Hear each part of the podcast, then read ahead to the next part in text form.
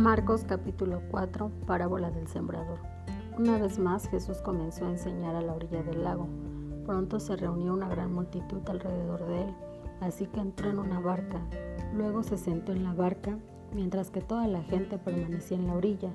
Les enseñaba por medio de historias que contaba en forma de parábola, como la siguiente. Escuchen, un agricultor salió a sembrar. A medida que esparcía la semilla por el campo, algunas cayeron sobre el camino y los pájaros vinieron y se las comieron. Otras cayeron en tierra poco profundas con rocas debajo de ellas.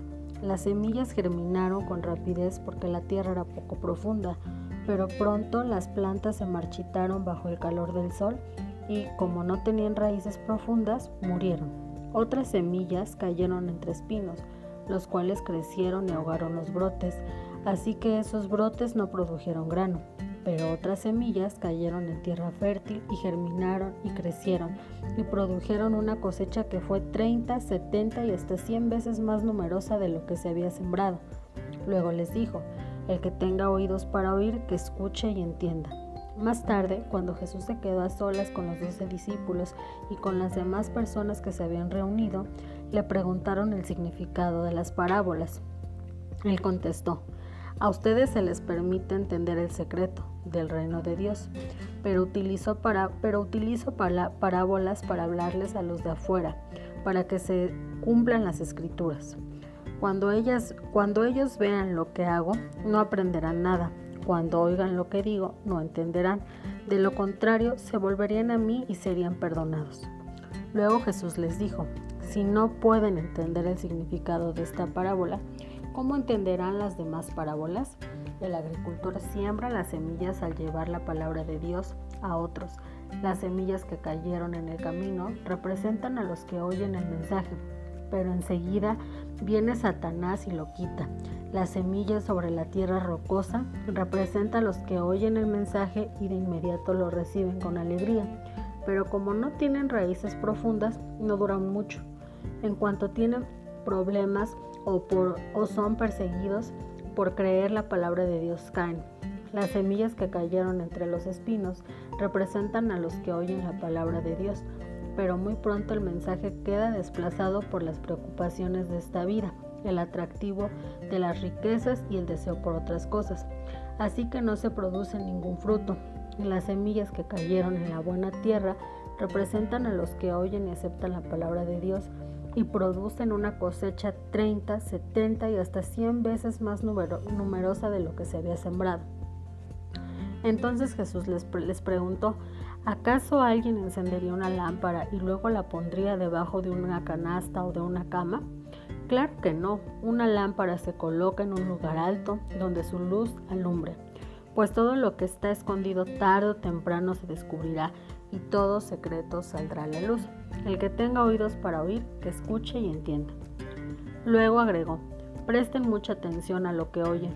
Cuanto más atentamente escuchen, tanto más entendimiento les será dado y se les dará aún más.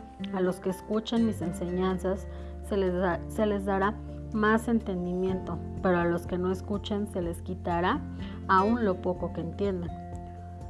Jesús también dijo, el reino de Dios es como una agricultura que esparce la semilla en la tierra, día y noche, sea que él esté dormido o despierto. La semilla brota y crece, pero él no entiende cómo sucede. La tierra produce las cosechas por sí solas. Primero aparece una hoja, luego se forma la espiga y finalmente el grano madura.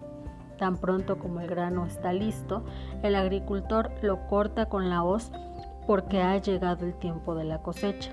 Jesús dijo, ¿cómo puede, cómo puedo describir el reino de Dios? ¿Qué relato emplearé para ilustrarlo? Es como una semilla de mostaza sembrada en la tierra. Es la más pequeña de todas las semillas, pero se convierte en la planta más grande del huerto. Sus ramas llegan a ser tan grandes que los pájaros hacen nido bajo su sombra.